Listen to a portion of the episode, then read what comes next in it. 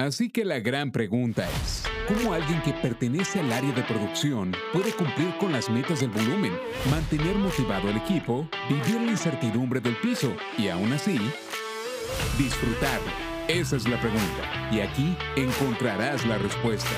Bienvenidos al podcast de Grupo Infocus México, Manufacturing Hacks.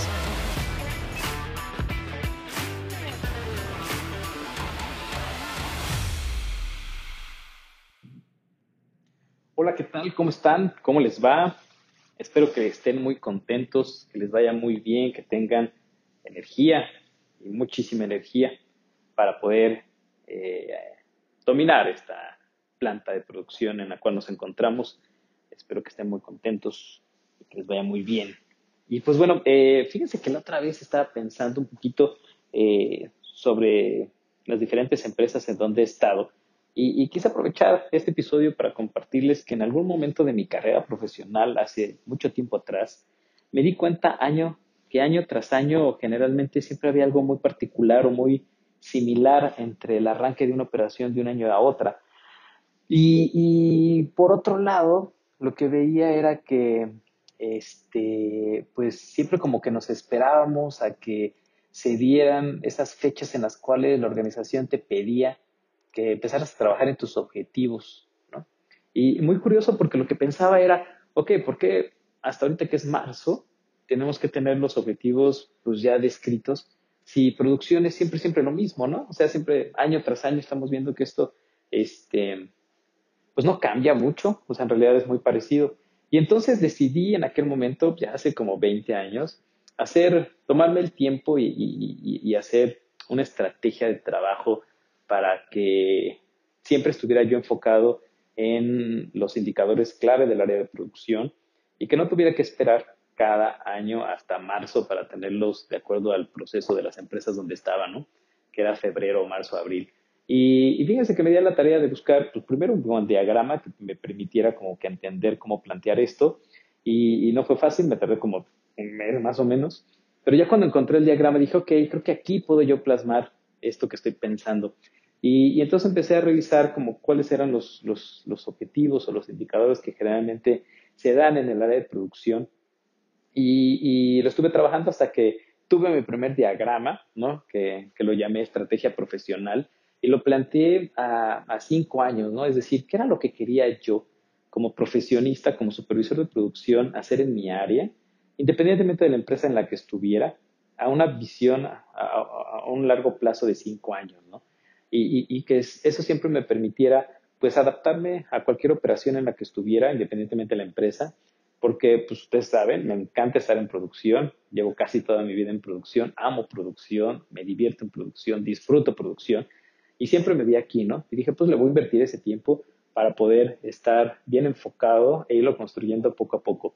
Y, así, y así fue, fíjate que recientemente, hace como un año más o menos, le estaba revisando esa estrategia y, eventualmente la parte padre es que la vas perfeccionando cada año, este, enriqueciéndote pues de las diferentes iniciativas de las empresas donde estás o incluso de la cultura de la empresa donde estás, de, las, eh, de los ambientes y de la modernidad que esto va dando, porque hace 20 años un ambiente de inclusión y diversidad no se escuchaba mucho, ¿no? Hoy ya se escucha. Y la parte de mejora continua pues siempre ha existido, aunque ha ido cambiando un poco cada metodología de la empresa, pero siempre esto cobija, ¿no? Y, eh, esta estrategia. Y la otra parte muy, muy interesante es que siempre me permitió tener claro como cuáles eran los soft skills, ¿no? Esas competencias suaves que necesitaba yo tener para poder llevar a cabo estos objetivos de la forma más eficiente y que siempre pudiera evolucionar en el área de producción independientemente en donde estuviera, ¿no? Entonces, eh, eso es algo que te puedo, te puedo decir, date tu tiempo, date, date esos minutos para que tú puedas establecer cuál es tu camino en producción. ¿Cuáles, cuáles son esas iniciativas que, te gustaría desarrollar y en las cuales te gustaría eh, profundizar para que eventualmente puedas escalar mejores posiciones y puedas dar resultados más rápidos? Lo que al inicio te puede costar unos nueve meses en dar un resultado, si esto lo perfeccionas un año, un año, después otro año, después otro año, pues eh, en un periodo de cinco años ya eres más rápido y lo puedes hacer en tres meses.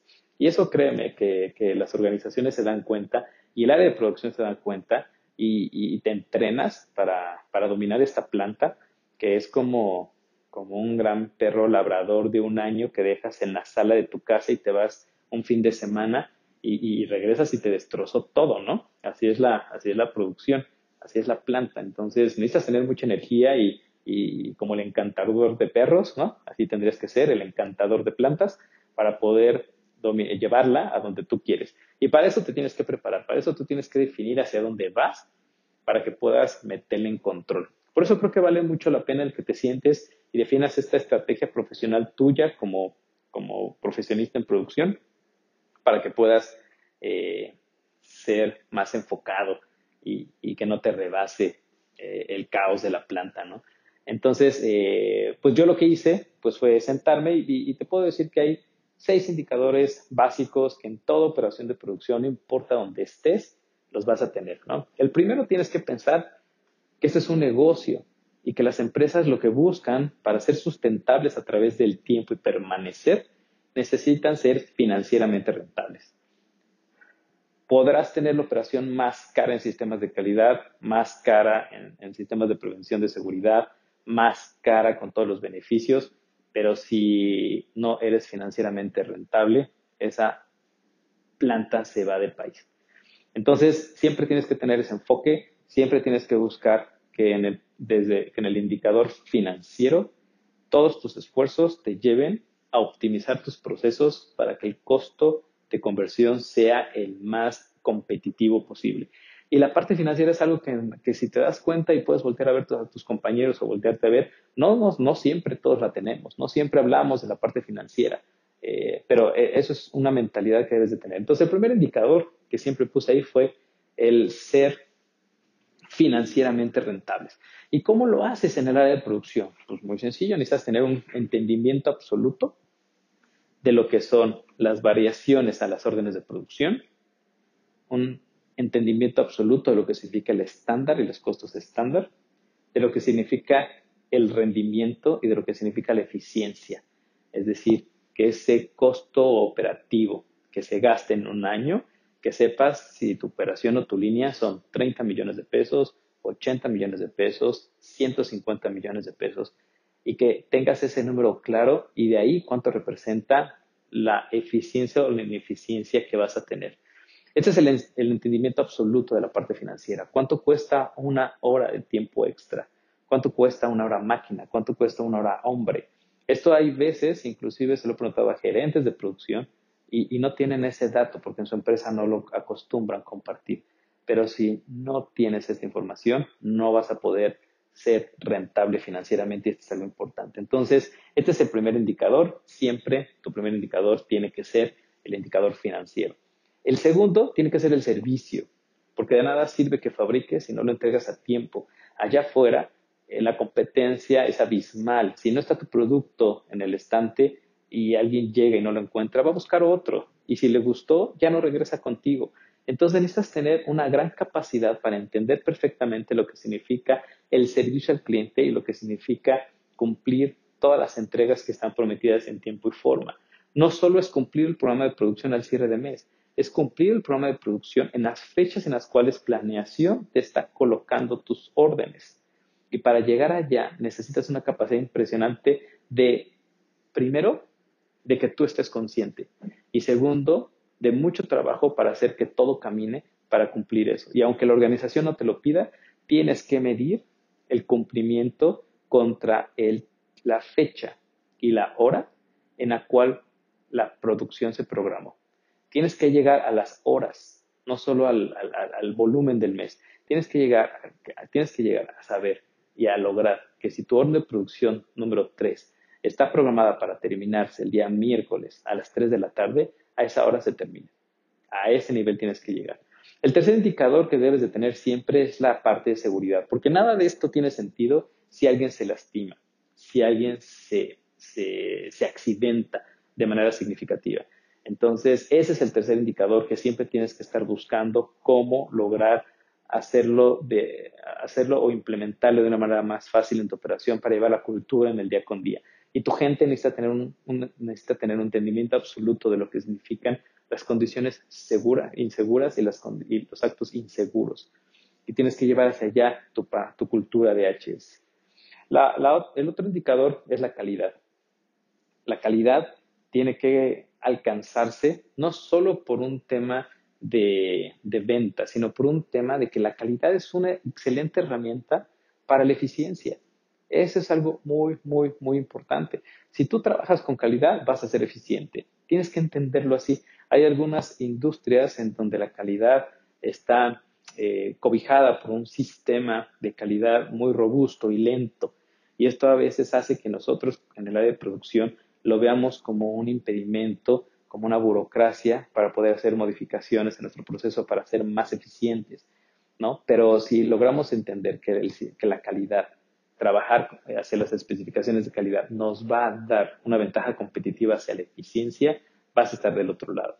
El tercer punto, digo, el siguiente punto es que tengas un enfoque muy claro en la parte de eficiencia.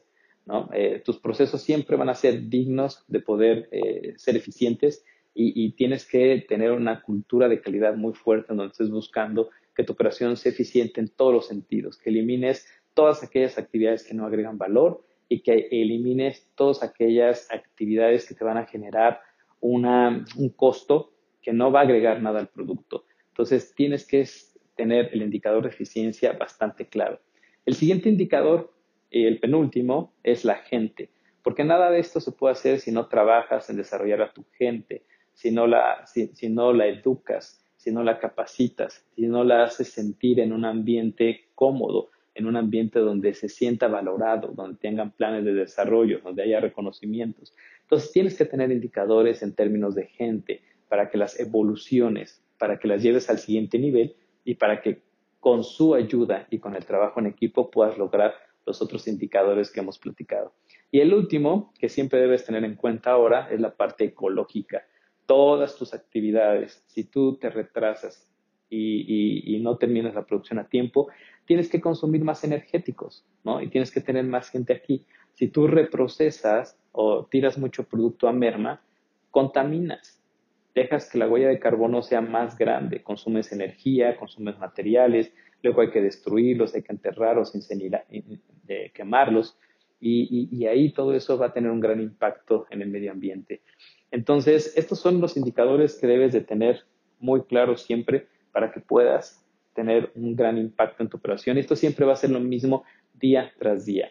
Costos, la parte del servicio, la parte de seguridad, la parte de calidad, un enfoque muy fuerte en la parte de eficiencia, en la gente y que tenga siempre un, indicador que mida el impacto ecológico, ambiental que estás teniendo operación.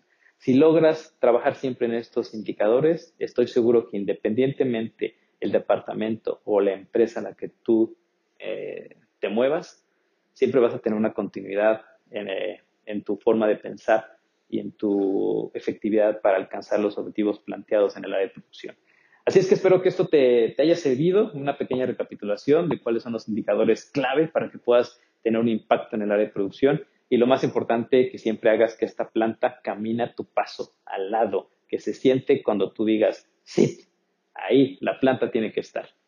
Pues muy bien, mis queridos amantes del área de producción, espero que sigan con toda la energía del mundo y nos vemos en el próximo episodio. Hasta luego.